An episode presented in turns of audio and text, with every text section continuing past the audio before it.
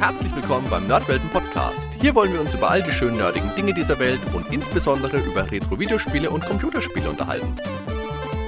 Also macht's euch bequem, spitzt die Ohren und dann viel Spaß mit der heutigen Folge.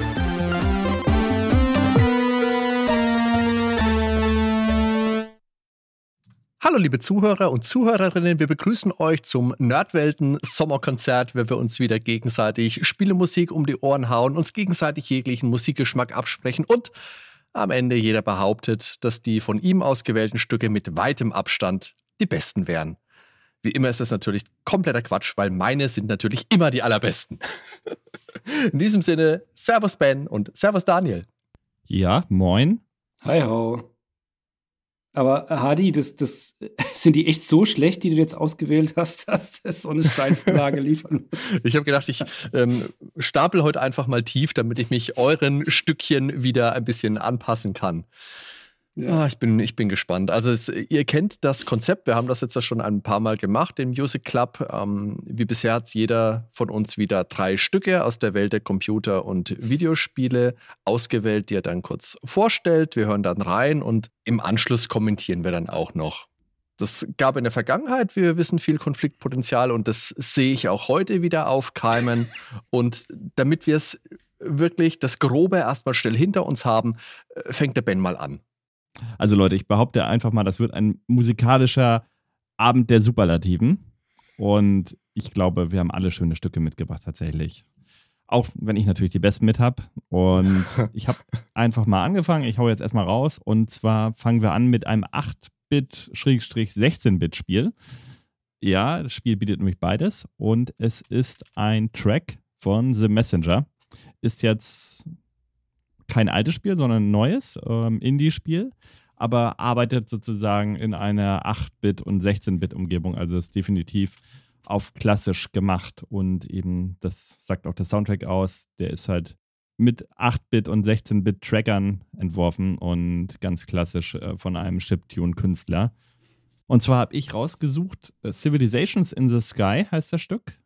Ist von dem Level Cloud Ruins und der Chip, äh, also Chiptune-Künstler heißt Rainbow Dragon Eyes.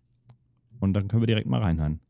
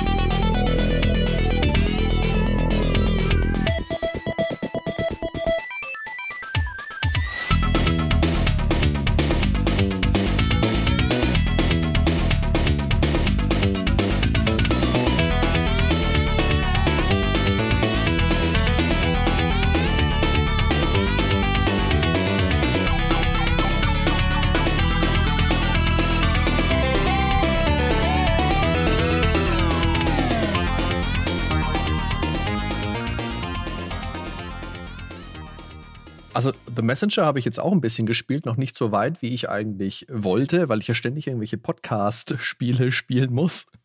Aber das ist was, was ich auch noch weiterspielen will. Und ein wichtiger Punkt ist eben die Musik. Und da hast du ein ganz tolles Stück rausgesucht. Das ist zum einen, wirkt das klassisch vertraut, wie man wie man so die alten Musikstücke noch im, im Hinterkopf hat, aber gleichzeitig dieser moderne Touch, das ist was, was ich, was ich ganz, ganz gerne mag an diesen Neo-Retro-Spielen. Also da passiert wirklich viel, das ist eine ganz tolle Melodieführung, da ist ich fühle mich da an manchen Stellen ein bisschen an, an Last Ninja 1 Anklänge erinnert. Also so ein bisschen Ben Decklisch, so, so, so ein kleines bisschen halt. Also ist toll aufgebaut, schönes Stück, gefällt mir sehr, sehr gut. Also The Messenger habe ich jetzt nicht gespielt. Ich habe es mitbekommen, natürlich, das Spiel. Äh, finde jetzt auch, dass es vor allen Dingen technisch sehr stark gemacht ist. Also die, äh, die gewählten Töne oder die, die, die, die Seitentöne, wenn das jetzt ein Chiptune ist, fand ich jetzt ziemlich gut gewählt und sehr atmosphärisch aufgebaut, schön treibend. Und ähm, ich denke, dass das auch gut zum Spielgeschehen passt. Das ist ja so ein 2D-Plattformer. Also äh, hört sich wirklich gut an. Ist, äh, ist schön ausgewählt.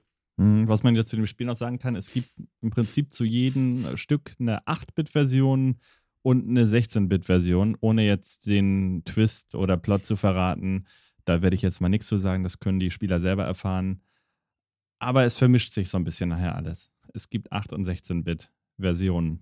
Und das war jetzt die 16-Bit-Version, wie man gehört hat. Ne? Der Bass scheint mir sehr vom Sega Genesis zu sein. Ne? Also das ist ganz klar der Sega-Sound, nicht mm. der mhm. Super Nintendo-Sound. Ja, ja. Das klingt, wie du schon sagst, irgendwie vertraut. Man hört das Stück zum ersten Mal und doch ist es irgendwie, als hätte man es ein Leben lang schon gekannt.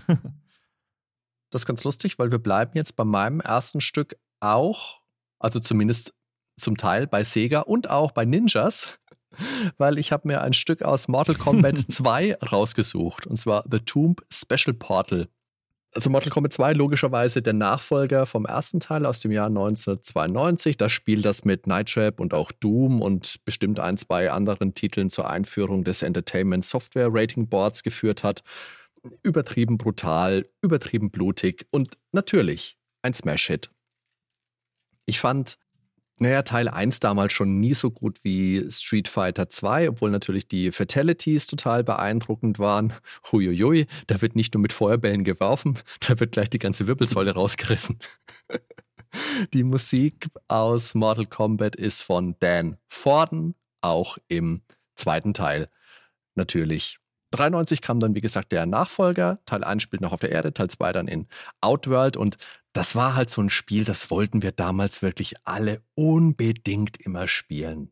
Ich habe ja, glaube ich, im Podcast schon ein, zwei Mal erzählt, wir haben bei uns in Würzburg einen ganz tollen Spieleladen gehabt, einen Theo Kranz Versand. Da waren wir oft und da haben sie das Spiel zwar auch verkauft, aber natürlich nur unter der Ladentheke. Und wir waren natürlich alle viel zu jung, um das zu bekommen. Und die kannten uns natürlich auch alle, weil wir ständig rumgelungert waren und haben genau gewusst, hier die Buben, für die ist es mal nix.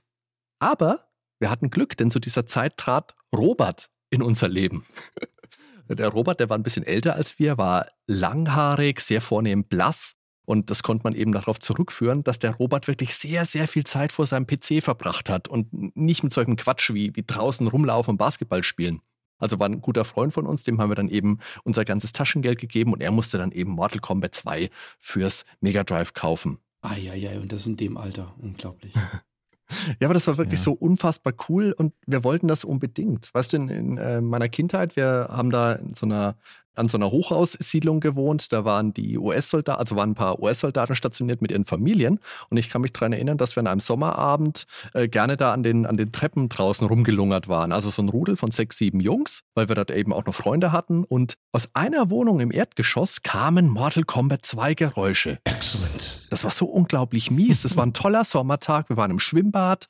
Und das, die ganze Erinnerung an diesen tollen Tag war einfach weggefegt weil wir kein Mortal Kombat 2 spielen konnten. Wir konnten ja nicht mal was sehen, egal wie wir uns da auch auf dieser Treppe gereckt haben, weil das Fenster doch ein Stückchen zu hoch war.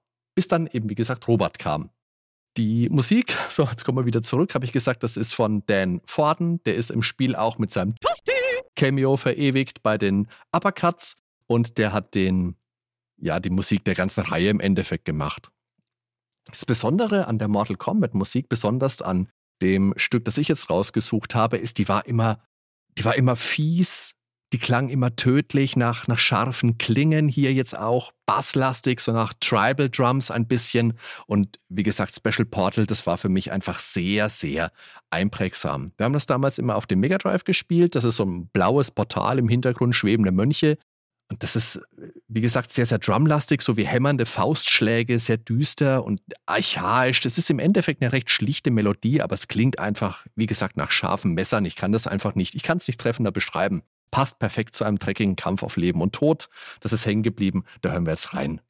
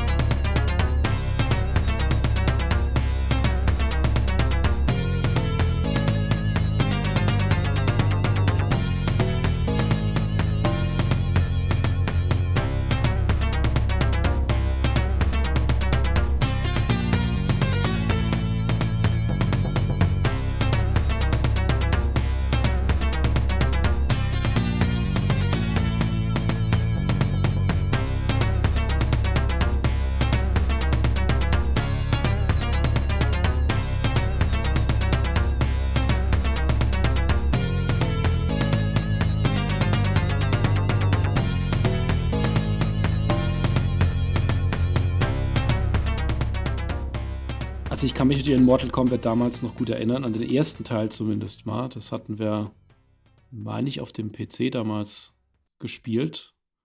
Gab es auch für Amiga? Ich weiß nicht mehr genau. Den zweiten Teil weiß ich gar nicht, ob ich den damals gespielt habe.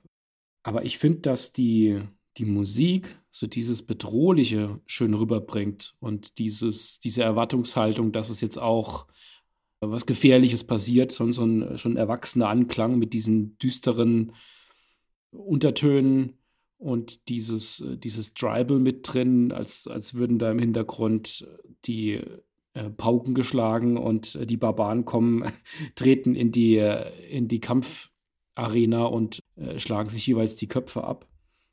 Mich erinnert es etwas an eine so eine Doom-Atmosphäre auch. Das könnte jetzt auch gut aus einem, aus einem Doom 2 oder sowas stammen. Das ist sehr passend zum Spiel und gut gewählt, wie, wie die Stimmung aufgebaut ist. Also ein schönes Stück. Ist ja das Ganze ein bisschen anders? Also bestimmt kritischer, würde ich jetzt an dieser Stelle sagen. Du hast ja vorhin gesagt, dass du eigentlich auch Street Fighter immer als überlegen betrachtet hast, also jetzt gerade in der Retro-Perspektive. Und das sehe ich also auch bei der Musik so. Mm, die Musik ist düster, sie passt zur Stimmung, ganz klar. Im Kampf ist sie unterstützend. Aber sobald das Spiel vorbei ist, hätte ich die sofort wieder vergessen. Also ich könnte die nicht unterscheiden zwischen der generischen Doom 2 Musik. Also das erste Level von Doom 2, das ist ja zum Beispiel äh, mega Ohrwurm. Das kann, kann ich jeder aus dem Kopf sofort nachmachen. Aber auch Doom 2 hat ja so ein paar Tracks, die dann eher so austauschbar sind. Und da würde ich halt solche Musik halt auch mit einstufen. Sie wirkt in dem Moment und es ist halt auch bei den neuen Filmen, äh, beobachte ich das, dass zunehmend Musik eigentlich nur noch als Mittel eingesetzt wird, aber nicht mehr so, dass ich die mir jetzt als Soundtrack kaufen würde. Also in dem Film wirkt die immer super, aber es ist nicht mehr dieser Ohrwurm-Faktor, wie das jetzt zum Beispiel bei Street Fighter war. Und du hast ja eben kurz Barbaren angesprochen, wenn ich da jetzt zum Beispiel an die Musik von Barbarian denke, die ja auch irgendwie ein bisschen düster war, aber die ist, hat zum Beispiel diesen absoluten Ohrwurm-Faktor. Und das hat der Mortal Kombat für mich generell nie. Äh, was interessant sind, sind natürlich diese FM-Synth-Sounds, ne, die das äh, Sega-System eben hat. Und die hört man hier ganz klar wieder raus und die sind einfach geil, da kann man nichts sagen. Und ja, wie gesagt, im Spiel passt es super, aber ich fand Street Fighter Musik halt immer geiler, weil man die auch außerhalb des Spiels äh, kann ich da irgendwie jedes Stück genießen und sofort dem Charakter zuordnen. Das kann ich bei Mortal Kombat halt nicht. Das ist immer so ein Stück generisch für mich. Genau, da ist die Musik ja aber auch den ja. Stages zugeschrieben. Dazu. Ja. Aber ja, ist jetzt kein schlechtes Stück. Das wollte ich damit nicht sagen. Ich finde halt, dass das generell so eine Unterscheidung ist, die man häufig bei, bei Musik hat von, von Spielen, also bei Filmmusik vielleicht auch, aber jetzt gerade bei Spielen, ob das jetzt rein unterstützend ist und im Hintergrund läuft mhm. und einfach dann das wunderbar untermalt, was man da macht, oder ob das in sich schon sehr gut funktioniert und man, wie du sagst, das dann halt auch wirklich im Auto oder unterwegs dann als, als Soundtrack hört. Ja. Und das unterscheidet sich dann nochmal. Ähm, das ist ganz spannend, weil ich glaube, da werden wir im Verlauf des Abends auch wieder mhm. unterschiedliche Stücke haben. Ich glaube auch. Bei Mortal Kombat kommt ja nochmal erschwerend dazu, dass das ja noch diese Voice-Samples mit drin hatte. Das heißt, jedes Mal, wenn du einen Schlag gemacht hast, kam was wie Outstanding. Outstanding. Oder dass Shao Kahn da im Hintergrund gelacht hat. Das macht auch noch ganz, ganz viel aus mhm. dazu. Ja. ja. gut, aber bei Street Fighter hast du auch mit drin gehabt.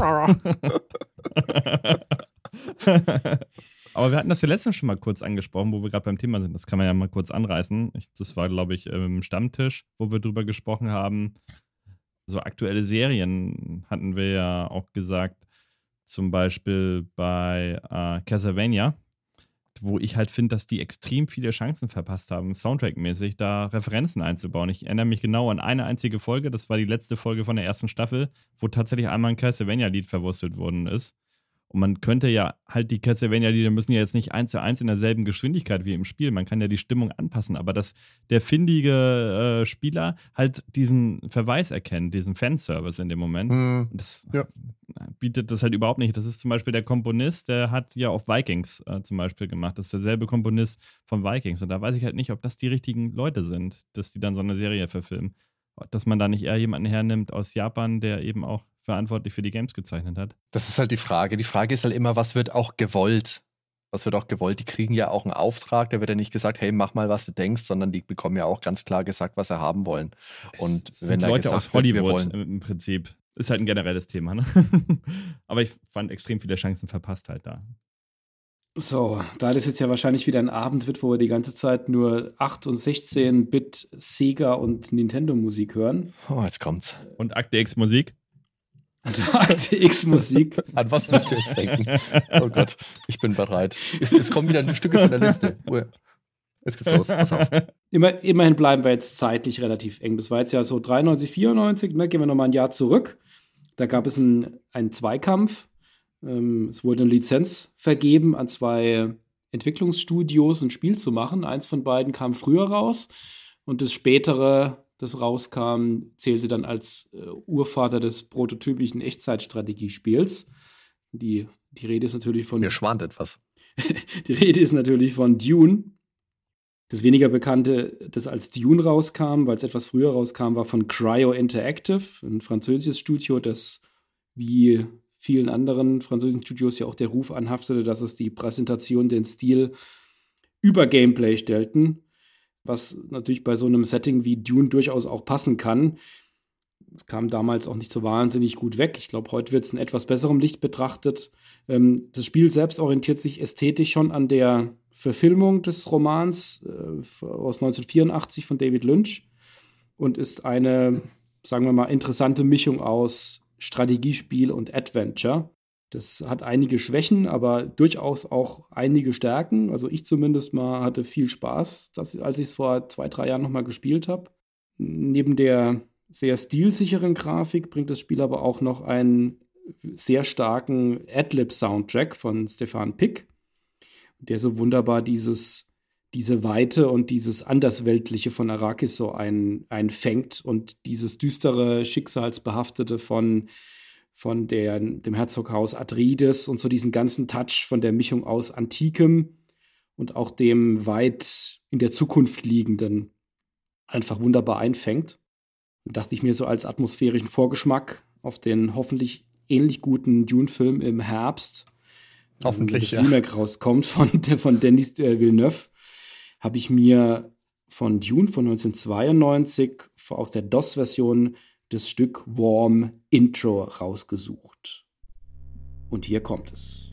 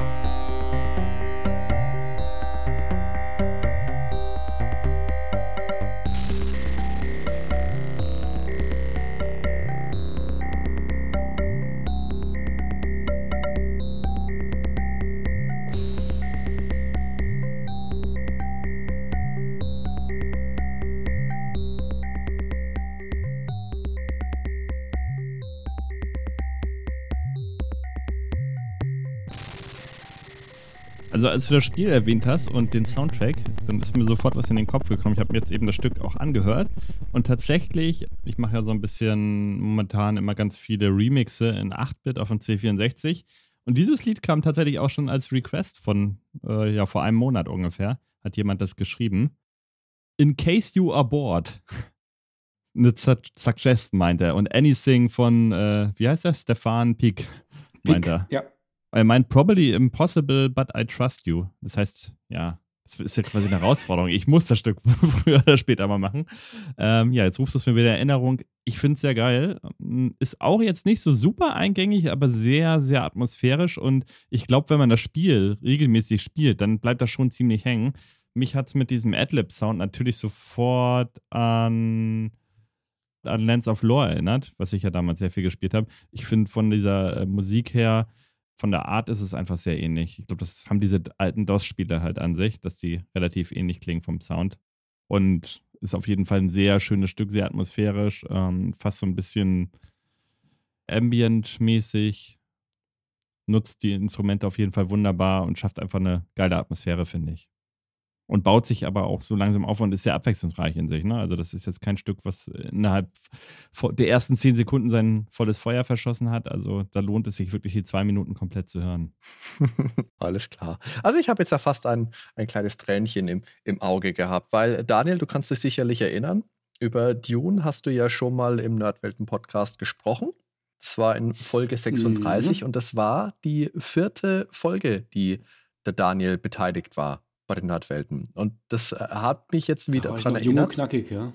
Das hat mich jetzt wieder daran erinnert, dass wir doch auch gemeinsam schon ein äh, ganz, schönen, äh, ganz schönes Stück hinter uns gelassen haben an Weg. Und dass wir uns aber in der Zeit auch schon, ja, dass wir eine schöne Entwicklung durchgemacht haben. Jetzt zum Stück. Also mein allererster Gedanke war natürlich, also ich hatte das jetzt nicht mehr im Ohr. Und der erste Gedanke war, oh mein Gott, das klingt ja wie Shadow of the Comet. dann kommen die, die Drums dazu, dann wird es ein bisschen mystisch, dann so, so helle Xylophonartige Klänge, es ist wabernd und dann stößt plötzlich so ein, ein Akkord hinein, dann gibt es so kleine leichte Explosionen im Hintergrund. Es wirkt insgesamt äh, sehr, sehr experimentell. Da, da ist viel los und das klingt sehr, sehr ungewohnt, aber in seinem Gesamtbild ist es sehr stimmig. Also das, das klingt das klingt wirklich sehr toll. Und jetzt habe ich mir die ganze Zeit gedacht, Daniel, wie toll hätte das geklungen, wenn es auf dem Super Nintendo gelaufen wäre. Das ist die wahre Herausforderung einfach für, für den Ben, dass er das für ein Super Nintendo umsetzt. Oha. Ja, das habe ich mir noch nicht rangetraut tatsächlich. Ich habe gerade mal gesehen, von dem Spiel generell, ne? Die Powerplay-Wertung 6,92, mhm. 38 Prozent. Ja, ja. Die ASM ja. vergibt 11 von 12 Punkte und die Amiga-Version hat 90 Prozent.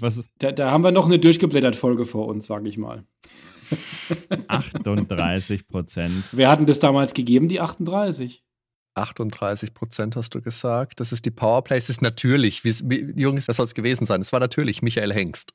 natürlich. Das ist aber schon echt eine harte Wertung, oder? Das heißt ja, es ja, hat äh, es hat seine Tücken. Also es, äh, das hat halt schon ein Problem, dass es eine Geschichte erzählen will, wie ein Adventure und zwischendrin aber ein Strategieteil hat mhm. und die sich gegenseitig bedingen. Und das funktioniert, wenn man es straight durchspielt, ganz gut. Mhm. Aber äh, es hat schon, wenn man dann manche Sachen im Strategieteil nicht erreicht, dann ist es wie wenn man ein Rätsel nicht geschafft hat, dass man im Adventure nicht weiterkommt und umgekehrt genauso. Okay. Aber die, die Atmosphäre ist halt toll. Kleiner Nachklapp noch zur Musik. Also es gibt auch ähm, einen MT32 Soundtrack, der irgendwie auf CD auch gelandet ist. Ich glaube, nochmal überarbeitet. Da, da, weicht die Musik recht stark ab, aber die Adlib-Version, die finde ich deutlich schöner. Also da ist auch tatsächlich nicht nur das Intro gut, sondern da ist der gesamte Soundtrack sehr stark. Mhm. Gut. Welches Mega Drive-Spiel kommt jetzt? Nee, also wenn ich jetzt wieder dran bin nach der Reihenfolge, dann habe ich mal was vom N64 ausgekramt. Hatten wir jetzt, glaube ich, auch noch gar nicht so oft. Beziehungsweise eigentlich ist es, ich habe in diesem Fall auch nicht die N64-Version, sondern weil die halt stark komprimiert ist, habe ich mich jetzt direkt auf die Arcade-Version vom Arcade-Automaten bezogen. Und zwar geht es um ein Rennspiel, was wir damals als Kids rauf und runter gespielt haben. Wir haben San Francisco Rush gespielt und da ein sehr schönes Stück. Also es hatte schon sehr abgedrehte Stücke teilweise. Das eine wird immer belächelt und gleichzeitig sagen aber auch alle, das ist absolut Kult, weil ähm, ja, da ist so ein ganz kranker ja, Schrei drin, weiß ich nicht, so Gesang würde ich es nicht nennen, aber das Stück, was ich jetzt habe, ist ein reines Instrumentalstück. Im Prinzip würde ich es grob als Surfrock bezeichnen, aber ich überlasse euch da die Interpretation. Ach ja, und bevor ich es vergesse, der Name von dem Stück natürlich, es ist STL und komponiert hat das Ganze Gunnar Metzen. Und ich würde sagen, wir hören da direkt einfach jetzt mal rein.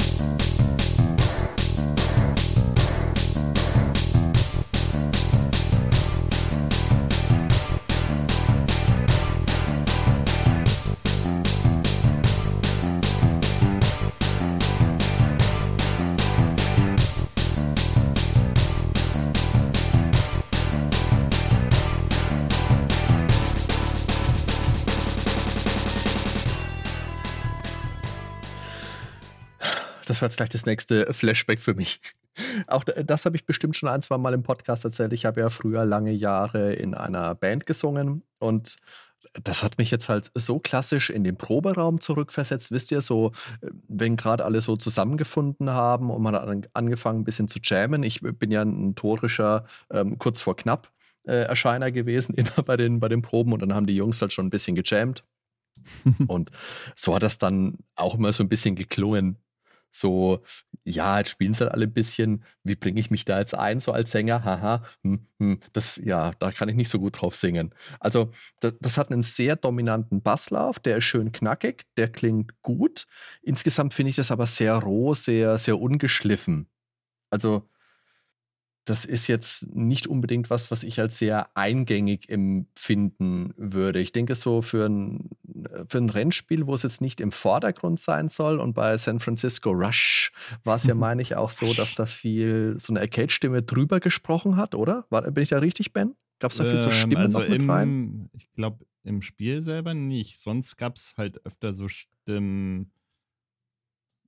Ja, okay. aber ich, ich habe es auch lange nicht mehr gespielt. Also Okay, okay. Also das ist jetzt, wie gesagt, eher ein Stück, das hat mich so ein bisschen in, an meine Vergangenheit erinnert und ist jetzt nicht das Stück, das mich am meisten mitreißt. Ach, ich, ich fand das klang jetzt, das klang jetzt gut. Das ist halt, ist halt sehr easygoing, relativ äh, einfach rockig, eher etwas langsamer. Der Schlagzeuger nicht ganz so viel zu tun, sage ich mal, aber der, der Bassist umso mehr. Die Samples finde ich, finde ich schön. Das hat, das gibt schön mit so einem Hall so die Atmosphäre rüber, dass da wirklich so in der Garage so aufgespielt wird.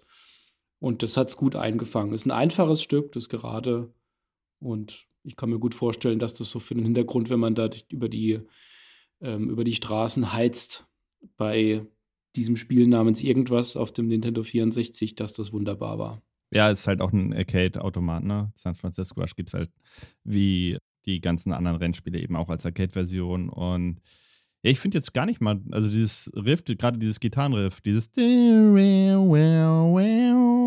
finde, das ist schon so was hängen bleibt. Also wenn man es als Kind gespielt hat, auf jeden Fall.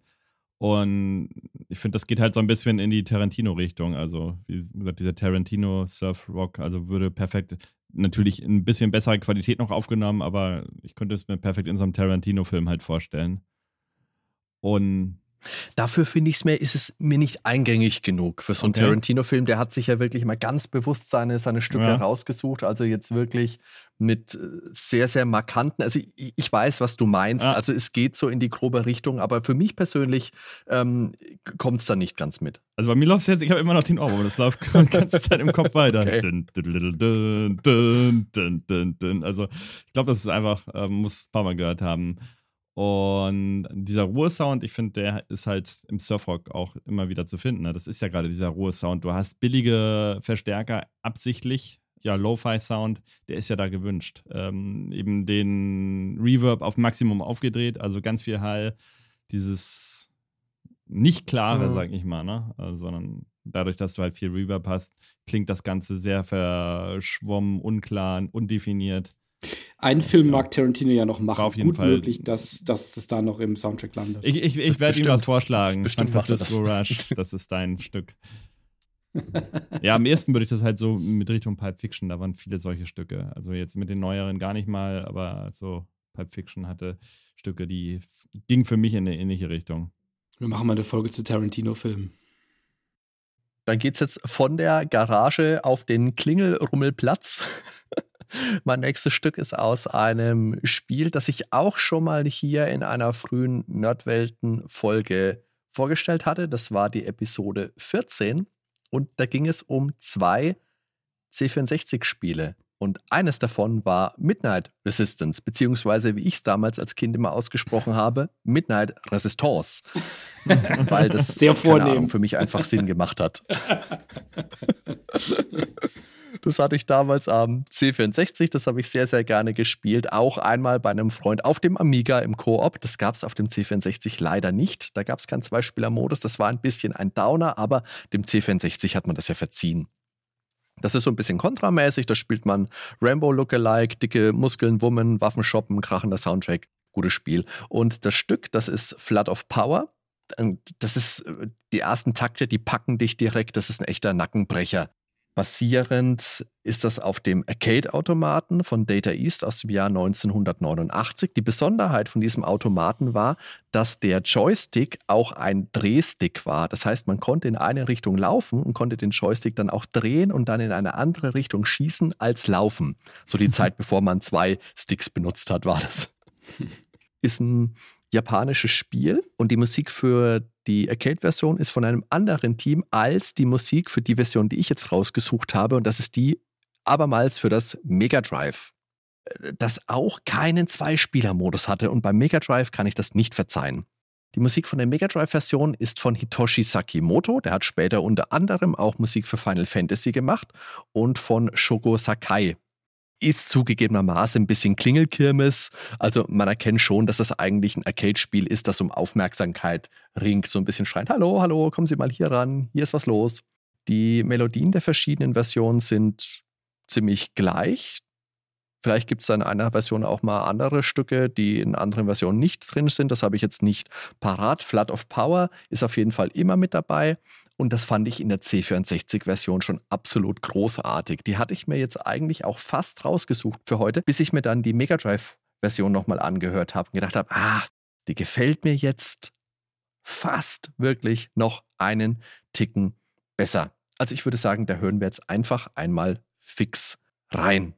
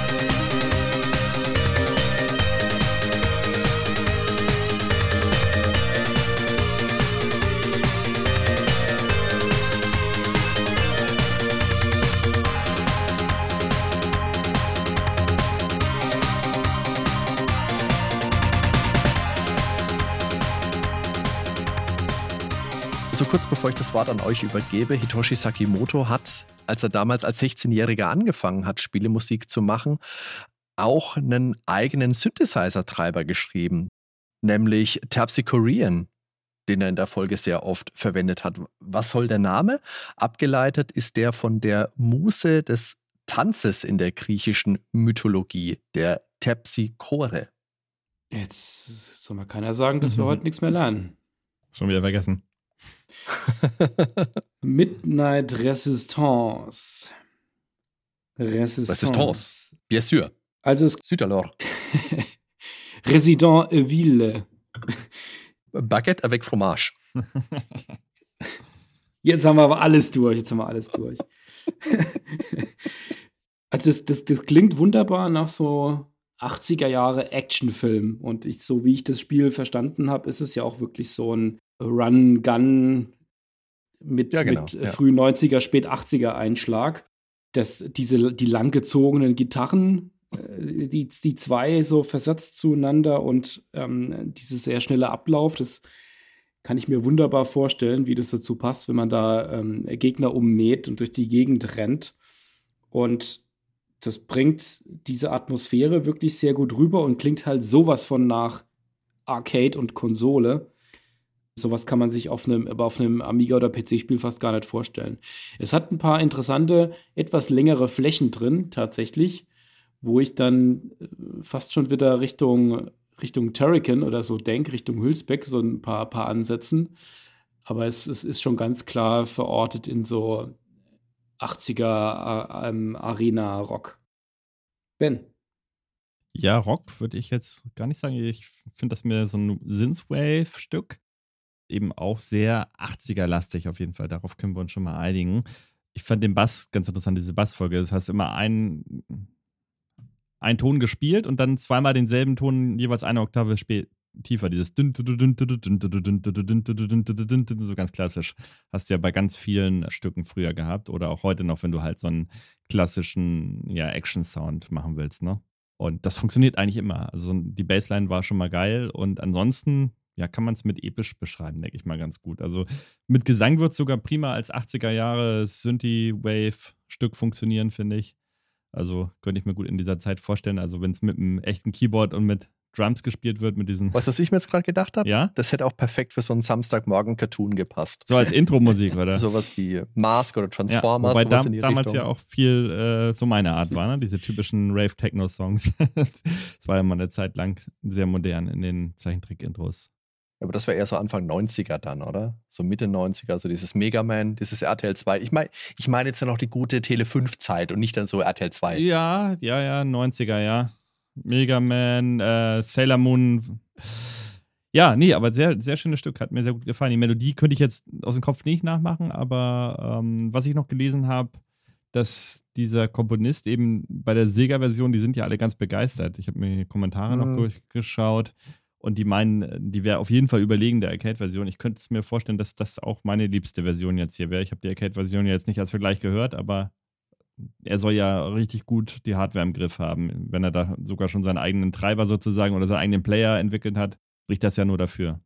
Ich finde, die Arcade-Version, die fällt tatsächlich auch ab. Ich habe mir die im Vorfeld auch nochmal angehört, als es darum ging, welche nehme ich jetzt. Ich hatte eigentlich wirklich die C64-Version eigentlich mir ausgesucht und dann gedacht, ah, hm, aber äh, hm. liebe Hörer, bevor ihr jetzt traurig seid, hört einfach nochmal die Nerdwelten Episode 14 an. da kommt nämlich auch die C64-Musik aus Midnight Resistance vor. Ah, ich muss mich auch nochmal anhören. Jetzt hast du mich angefixt, auf jeden Fall. Endlich hört ihr mal jemand. Cooles Stück. Wir warten noch auf den fünften Hörer bei der Folge 14. Ja. Und hat mir definitiv besser gefallen als Mortal Kombat. Gut. Ich reihe mich natürlich ein in 16-Bit-Konsolenklänge und gehe auf den Amiga. Ich bleibe auch im gleichen Jahr 1992. Ähm, damals war ja die Lotus-Reihe ähm, sehr hoch im Kurs bei Amiga. Steht das nicht auf der Liste, Daniel? Die Liste? Lotus? ich ich mache ich mach noch, mach noch, einen, mach noch einen Bogen, okay. Okay. Ähm, von, damals von, von Gremlin Magnetic Fields, also wir hatten es ja schon drüber, schnelles Spiel, sehr cooles Spiel und dieser Hammer-Soundtrack von Barry Leach, Ja, der steht auf der Verbotsliste. Wir hatten Lotus auch schon mal tatsächlich im, in der Musikfolge oh. drin, deswegen springe ich da auch dran vorbei und äh, gehe direkt auf ein anderes Spiel. Nämlich hat damals sich Core Design überlegt, dass sie auch von ein Stück von diesem Kuchen abhaben wollen, den sich Lotus da aufgebaut hat in 1992 und haben ein Spiel rund um das damals schnellste straßenzugelassene Auto der Welt erstellt, nämlich den Jaguar XJ220. Das ist ein ganz klassischer Supersportwagen, wie man ihn aus den 80ern und frühen 90ern oder auch Mitte der 90er noch kennt.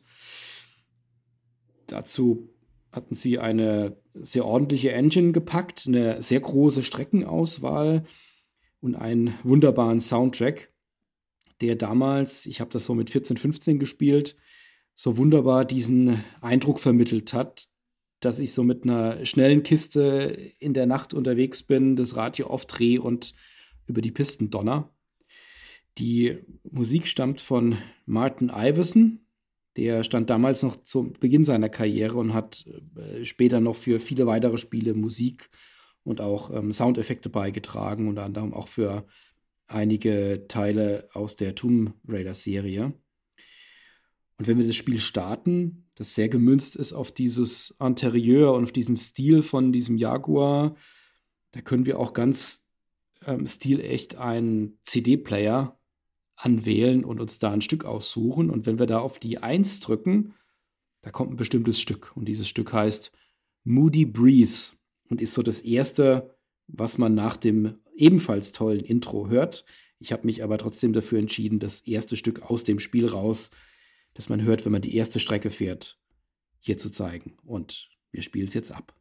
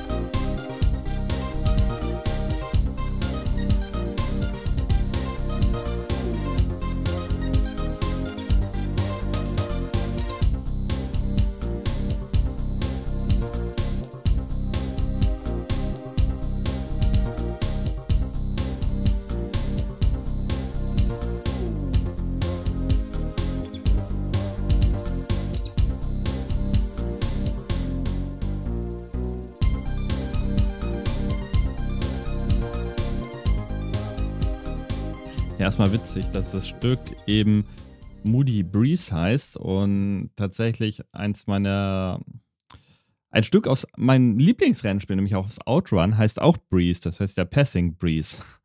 Ähm, klingt aber komplett verschieden, beide mhm. Stücke. Also dieses Stück von dir, das erinnert mich auf jeden Fall an den typischen Amiga Mod Sound und ich setze das auch sehr in diese Pinball-Schiene. Also diese ganze Pinball-Musik, die klingt sehr ähnlich, eben absolut coole Bassline immer, so ein paar geile Slides hier drin, die Instrumente sehr different, sehr klar das Ganze, weil es eben auch ja meistens, ich glaube, es waren tatsächlich nur acht, äh, glaube ich sogar nur vier Spuren, wenn das jetzt das originale Mod-Format noch ist auf dem Amiga, genau. Und dadurch klingt es halt auch nicht alles durcheinander, sondern du hörst jedes Instrument klar raus und es ist trotzdem absolut cool, auch eben von der Stimmung her. Und kann ich mir richtig gut vorstellen, wenn er mit seinem Auto so lang cruist über die Straßen. Wie gesagt, mich hat es am ehesten an die Pinball-Musik erinnert, die ich so vom Amiga und auch vom PC kenne. Also auch Extreme Pinball zum Beispiel. Da gibt es einen Tisch, der hat relativ ähnliche Musik. Natürlich anders, jetzt nicht eins zu eins oder so, aber von der Stimmung her. Und ist auf jeden Fall ein sehr gutes Stück und komplett anders, wie gesagt, als Passing Breeze von Outrun. Und beide finde ich trotzdem gut. Outrun ist auch toll. Ja. Ja, aber ist halt äh, da mehr so ein chilliger Track und das hier ist mehr so ein richtig cooler Track hier. Also ich fand den auch ziemlich laid back. Also es hat halt diese sphärischen Sinti-Klänge, das ist unaufdringlich. Ich finde es jetzt nicht so eingängig wie die, die Barry Leach-Stücke aus Lotus, aber das ist was, das man auch gut zu so einem Rennspiel hören kann. Ich glaube, dieses Jaguar-Spiel, das ist, hat ja auch ziemlich die gleiche Optik wie Lotus, wenn ich das gerade richtig hinbekomme.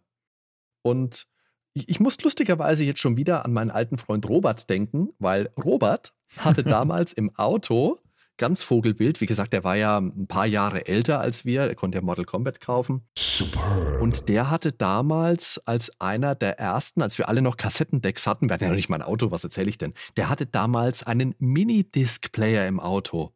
Ganz, ganz wild. Uh. Und der Robert, der hat halt immer ganz viel Drum and Bass hat er dann gehört im Auto, aber da hätte ich mir das auch gut vorstellen können. Lustige Geschichte noch zu Roberts Auto. Da hat es mal ein bisschen nach Katze gerochen, beziehungsweise nach Katzenkotze, weil die Katze mal reingebrochen hat. Das haben wir lange, lange dann von gezehrt. Ja. So kommen wir jetzt also von Jaguar zu Erbrochenem von äh, Katzen. Ja, äh, machen wir lieber mal schnell weiter. Ja, schön. Und ich dachte, du wolltest uns erzählen, dass er einer der ersten war, der einen Jaguar hatte. Nee, er hatte einen Mitsubishi Colt tatsächlich, einen schwarzen Colt. War aber auch ein cooles Auto. Die, das, das alte Modell vom Colt. Ist ja nah dran. ja. Gut. Ben? Äh, ich dann. Aber ich möchte gar nicht. Weil das wäre ja mein letztes Stück und dann endet das ja hier schon. Unsere schöne Zusammenkunft heute. Aber es muss sein. Wir springen ins Jahr 2004. Ich würde aber erstmal mit 2002 kurz beginnen. Und zwar geht es um Metroid Prime. Und zwar den zweiten Teil habe ich mir ausgesucht tatsächlich, aber ich wollte einmal kurz was zum ersten sagen, wo ich die Musik nämlich beim ersten Mal hören gar nicht mal so geil fand, also so die ersten Spielstunden, weil ich vor allen Dingen wusste, es ist der Original-Composer von Super Metroid und es war sehr anders, die Musik. Es waren so Pfeiftöne drin, alles sehr futuristisch, ähm, nicht mehr so arcadig, äh, auf cool gemacht wie Super Metroid, äh, auch vielleicht nicht mehr ganz so düster im Endeffekt hat mich die Musik dann aber doch überzeugt. Ich fand, heutzutage bin ich ein Riesenfan von der Metroid Prime-Reihe, ähm, eben auch musikalisch, weil die hat einen ganz eigenen Stil für sich geschaffen. Und das ist natürlich auch was, was ich dem Spiel anerkenne. Und gerade der zweite Teil hat da ein Stück, und zwar Torvus Bock. Torvus Bock? Äh, ja, Torvus Bock, genau, B-O-G geschrieben. Und das möchte ich euch jetzt zeigen, weil das gehörte im zweiten Teil zu eins meiner Lieblingsstücke, wenn nicht sogar mein Lieblingsstück fast aus der ganzen Reihe. Ähm, abgesehen von den Covern, die das Spiel enthält, weil es sind halt auch einige Stücke aus Super Metroid mit drin. Insgesamt zwei Stück, glaube ich. Ein Stück, oder sind es im ersten Teil sogar zwei ähm, Cover. Also zumindest kommt jeweils ein Stück aus Super Metroid. Also bei Metroid Prime 1 kommt 1 und bei Metroid Prime 2 auch. Die gehören natürlich ebenfalls zu meinen Lieblingsstücken, weil es eben Kultstücke sind. Aber dieses hier ist halt nur für Metroid Prime 2 entstanden. Natürlich. Und das finde ich aufgrund dieser extrem chilligen, mysteriösen, mystischen Atmosphäre, ähm, müsst ihr euch anhören. Ist irgendwie, kann man schwer beschreiben. Einfach Metroid Prime.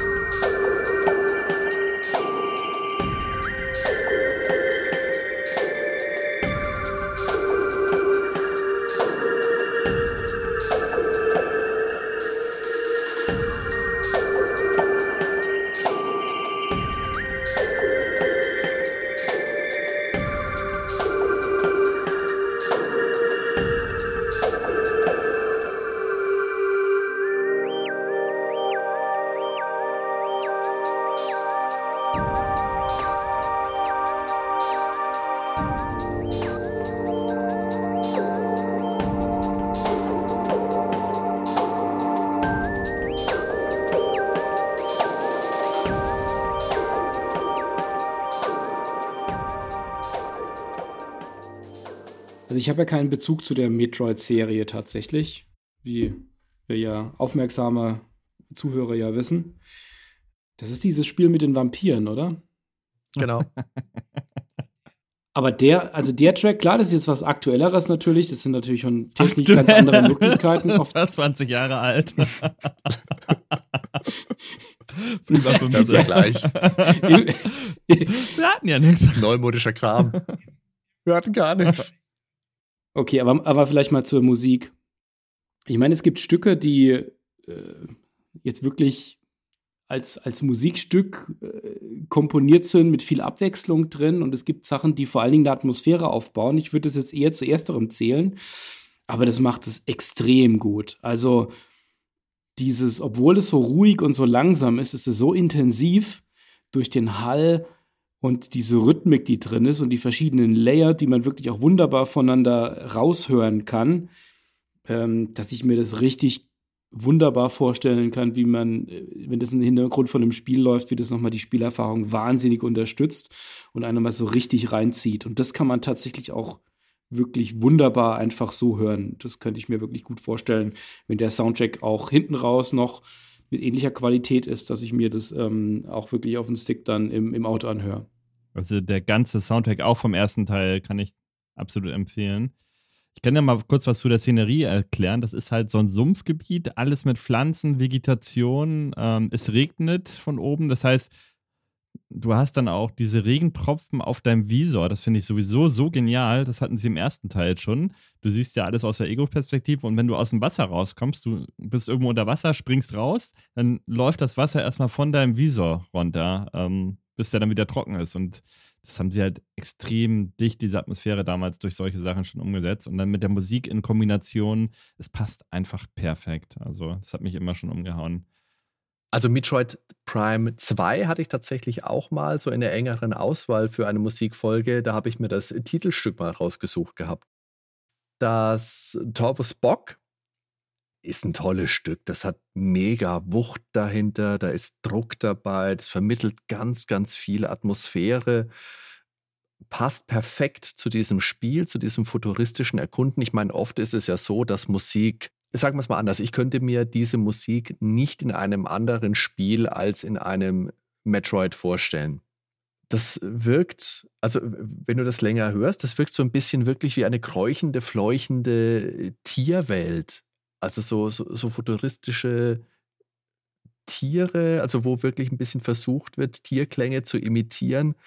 Ganz, ganz spannend, ganz, ganz toll. Super viel Abwechslung. Also wie gesagt, Metroid, großartige Musik. Ich hätte jetzt aber tatsächlich, äh, darf ich noch mal eine Robert-Geschichte erzählen, wo ich heute so Nein! im Schwenken bin? Ich Doch, muss, ich muss Robert mal wieder anrufen. Pass auf, Robert, ich habe es ja gesagt, der war Die ja. Die Runde wäre nicht komplett ohne. Ja, eben. Der war ja früher der Mega-PC-Verfechter und dann hat er eben bei einem Freund von mir Metroid Prime auf dem GameCube gesehen und er hat das größte Kompliment gemacht, das man als PC-Spieler einem, an, einem Konsolenspiel machen kann. Er hat nämlich gesagt, das schaut ja aus wie auf dem PC. Also ehrlich gesagt, äh, wusste ich, äh, wüsste ich kein Spiel, was 2004 auch nur annähernd, oder 2002 auch nur annähernd rankam. Das sah toll aus, ja. ja gut, äh, obwohl Metroid Prime 2 hat noch ein, ordentlich einen draufgesetzt. Also da ging mir wirklich die Kinnlade runter auf den Gamecube. Da kamen die PC-Spieler ja. also zu dem Zeitpunkt absolut nicht ran, fand ich. Auch ein Unreal bei Weitem nicht. So, jetzt wurde mir ja schon mehrfach vorgeworfen, ich äh, hätte heute zu viel Sega, zu viel Mega Drive. Deswegen möchte ich das äh, wieder ausgleichen mit einem Actionspiel für das NES aus dem Jahr 1990 und zwar Journey to Silius. Das ist von der Firma Sunsoft. Das ist ein sehr abwechslungsreicher und melodiöser Soundtrack. Da zuckt das Bein von ganz alleine mit. Journey to Silius ist ein 2D-Actionspiel. Das Spiel hat eine ganz interessante Historie. Das sollte ursprünglich mal ein Terminator-Spiel werden, hat dann die Lizenz verloren, wurde angepasst. Wenn man diesen Hintergrund kennt, dann kann man die Wurzeln des Spiels schon ganz gut erkennen, wenn man das spielt. Es hat so ein Zukunftssetting, erinnert ein bisschen an Contra. Ein Boss sieht dem Probotector ein bisschen ähnlich. Der Endboss hat so ein bisschen was vom T800-Skelett. Sunsoft, wenn man sich ein bisschen mit der Firmenhistorie auskennt, die sind musikalisch ja immer sehr, sehr weit vorne dabei gewesen und hatten auch recht gute Spiele. Ganz viele davon hatten als Komponisten Naoki Kodaka. Der hat sich 2002 aus der Videospielmusik zurückgezogen, hat an diversen Unis als Musikprofessor gearbeitet, zum Beispiel am Nagoya College of Music, später dann auch an der Daido-Uni, das sind alles Privatunis, da hat er Musiktheorie und computerbasierte Musik unterrichtet. Mich erinnert die Musik von der Qualität her sehr an Capcoms Mega Man-Reihe. Ist wirklich sehr, sehr catchy. So als Vergleich, der hat auch noch die Musik gemacht zum NES Batman und Return of the Joker zu Gremlins 2. Das ist mir auch schwer gefallen. Gremlins 2 hätte ich fast auch hier auf der Liste gehabt, lustigerweise nicht wissend, dass beides von Kodaka ist. Blaster Master hat er noch gemacht, Festas Quest, also eine ganze Menge. Witzig ist seine Herangehensweise. Der hat seine Musik nämlich immer ganz klassisch auf Notenpapier komponiert und die Soundprogrammierer haben es dann umgesetzt, oft in Wechselbeziehung mit ihm als Feedbackgeber. Aber er hatte schon eine ganz eigene Vorstellung, wie es am Ende klingen soll. So, wie gesagt, es ist schwer aus seinem Werk einen Titel auszuwählen, weil er wirklich ein sehr begnadeter Musiker ist. Journey to Silius, das Spiel, Übrigens kriegt man jetzt auch im Switch Online-Modus, wenn man sich mal angucken wollte. Ich finde es als Spiel per se jetzt nicht so überragend. Kann man sich mal angucken, ist okay, ist unglaublich schwer, finde ich. Die Hintergrundgeschichte ist interessant, aber die Musik, die ist unglaublich gut. Wir hören jetzt mal in das Titelstück rein. Das ist sehr upbeat, das geht wirklich gut in die Beine. Hier ist es.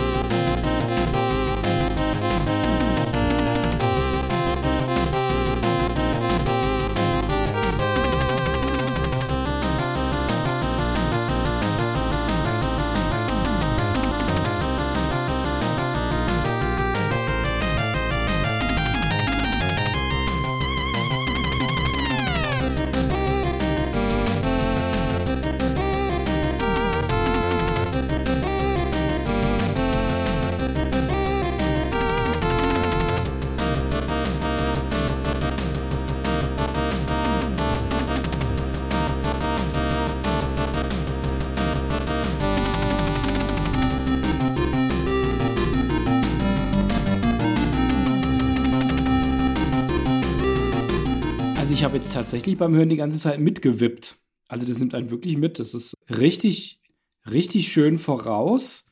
Ähm, hat auch so einige Tricks, finde ich, auf Lager, wie so musikalisch so die einzelnen Facetten abdeckt und auch unterteilt, so mit diesem leichten Versatz, den es dazwischendurch mal gibt, mit auf ein, weiß nicht, Sechzehntel oder so. Auch wieder mit den parallelen Gitarren und das hat so einen richtig schön treibenden Arcade-Klang. Und das geht wirklich ins Ohr und ist äh, technisch absolut super gemacht. Das, da merkt man einfach, dass das, dass es wirklich jemand vom Fach war, der das, der das gemacht hat.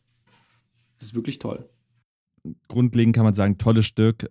Ganz klar Megaman-Anleihen, also von der Melodieführung, von der Geschwindigkeit, vom Feeling einfach. Es ist ein Megaman-Feeling mit den Synth-Drums, die dann immer reinhauen und so. Und das ist einfach total dieser Megaman-Style was, irgendwann hast du mir mal dieses Stück geschickt, Hadi, damals. Einfach so, weil du es geil fandst. Und da habe ich es ja schon mal analysiert tatsächlich und habe dann festgestellt, dass die das ganz clever gemacht haben. Und zwar Mega Man nutzt die klassischen vier Channels, die das NES hat, habe ich auch in der NES-Musik-Folge. Es gibt da eine spezielle Folge, wo ich halt das NES einmal analysiere, was das musikalisch kann. Um es mal ganz kurz abzukürzen, es hat halt zwei Rechteckwellen, eine Triangle, also Dreieckswelle, die für den Bass ist. Die beiden Rechteckwellen sind jeweils für die Melodie und Countermelodie. Und Noise macht halt das Schlagzeug, ne? Das sind halt eben nur Rauschsounds. Und dieses Spiel hat aber den Channel für die Samples hm, eben noch genutzt, der sonst nur ganz wenige Spiele, also zum Beispiel Mario Bros. 3 nutzt den für eine bestimmte Trommel. Und hier wird es aber komplett für die ganze Basslinie benutzt. Das heißt, die haben ein Bass-Sample genommen von so einem Slap-Bass eben, so ein funky Slap-Bass und den ja, wird einfach komplett in verschiedenen Tonhöhen abgespielt, dieses Sample. Und dadurch haben sie äh, eben den Bass schon komplett befreit und haben dann die anderen vier Channels noch frei oder was heißt die? Er, ne, der Composer. Ähm, das ist eben ein ziemlich genialer Trick und dadurch, dass es nur ein Bass-Sample ist, verbraucht es auch nicht allzu viel Speicherplatz, weil das ist ja immer beim NES so eine Frage. Ne? Wenn du halt Samples nutzt, musst du gucken, wie du mit dem Speicherplatz hinkommst. Aber ganz clever gelöst und wie gesagt, tolles Stück. Und dadurch hat es dann halt fünf Channels und einige sagen halt auch schon, das klingt dann wie teilweise, als wenn es diesen Zusatzchip von Konami nutzt, was es aber nicht macht. Aber eben durch diesen Trick erklärt sich das dann, dass eben, ja, dieser Channel, äh, dieser Sample-Channel nicht nur für zusätzliche Effekte genutzt wird, sondern das ganze Lied wirklich von vorn bis hinten durchnudelt. Und das ist gut so. Gut. Dann äh, springe ich mal gar nicht allzu weit zurück und komme zu einem Spiel, das gerade mal vor zwei Jahren rausgekommen ist. Ich spiele ja tatsächlich in den letzten Jahren relativ wenig brandneue Spiele und wenn, dann selten wirklich ausufernde Rollenspiele. Aber eine Ausnahme, die es gab, ist, der, ist ein Kritikerliebling, nämlich äh, Disco Elysium. Das ist ein sehr textlastiges Spiel und ähm, sehr dialoglastiges Rollenspiel, das mit einer sehr clever ausgearbeiteten und auch wahnsinnig komplexen Setting in einer aufbauend auf einer auf tausende Jahre in der Vergangenheit zurückgehenden Historie aufbauend äh, realistisch fantastischen Welt spielt, das so grob nach 70er, 80er Jahre unserer Zeit ausschaut. Und das hat wahnsinnig gute Texte, ein ausgefeiltes Worldbuilding, so diese ganze Lore ist so brillant. Ähm, das, das erinnert einen wirklich an Weird Fiction teilweise. Ich wurde da an China Meeville erinnert, einer meiner Lieblingsautoren. Das, der wurde auch als einer von den Einflüssen von den Entwicklern benannt. Ähm, das ist von dem kleinen Indie-Studio ZAOM. Ich habe keine Ahnung, wie man die ausspricht. Und die haben da auch jetzt noch ein Jahr später noch einen Final Cut gemacht, in dem sie sämtliche Charaktere vertont haben. Das Spiel beinhaltet 1,2 Millionen Worte. Also textlastig ist da, ist da noch untertrieben. Und diese Atmosphäre und diese Story und dieses, dieses ganze Setting, das das Spiel aufbaut, das ist wirklich absolut unglaublich. Also ich kann mich nicht erinnern, sowas jemals gespielt zu haben.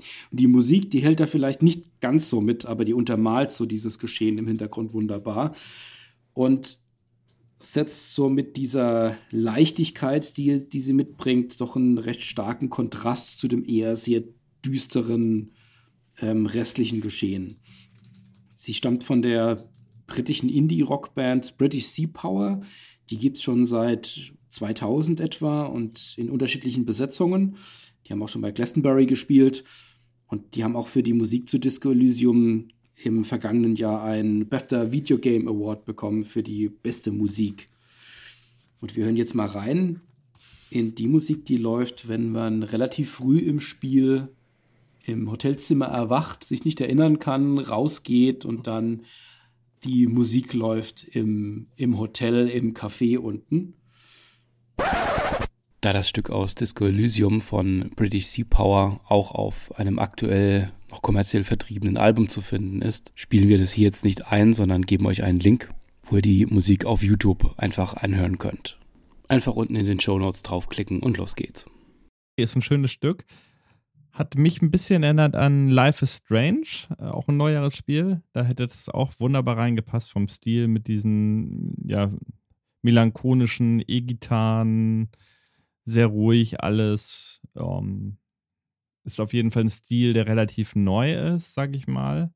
Also so in den 90ern oder so, da gab es diesen Stil noch gar nicht. Man hört, dass es ein modernes Stück ist, aber ist ein sehr schönes Stück. Also kann man gut im Hintergrund laufen lassen und wenn das jetzt in so einer Cafeteria oder so läuft, egal ob bei Tag oder bei Nacht, das passt auf jeden Fall. Und ich würde mich da auch in der Spielumgebung wohlfühlen. Wenn so eine Musik läuft, würde ich nicht auf die Idee kommen zu sagen, äh, was ist denn das für eine nervige Musik, ich mache mir lieber meinen eigenen Soundtrack an oder so.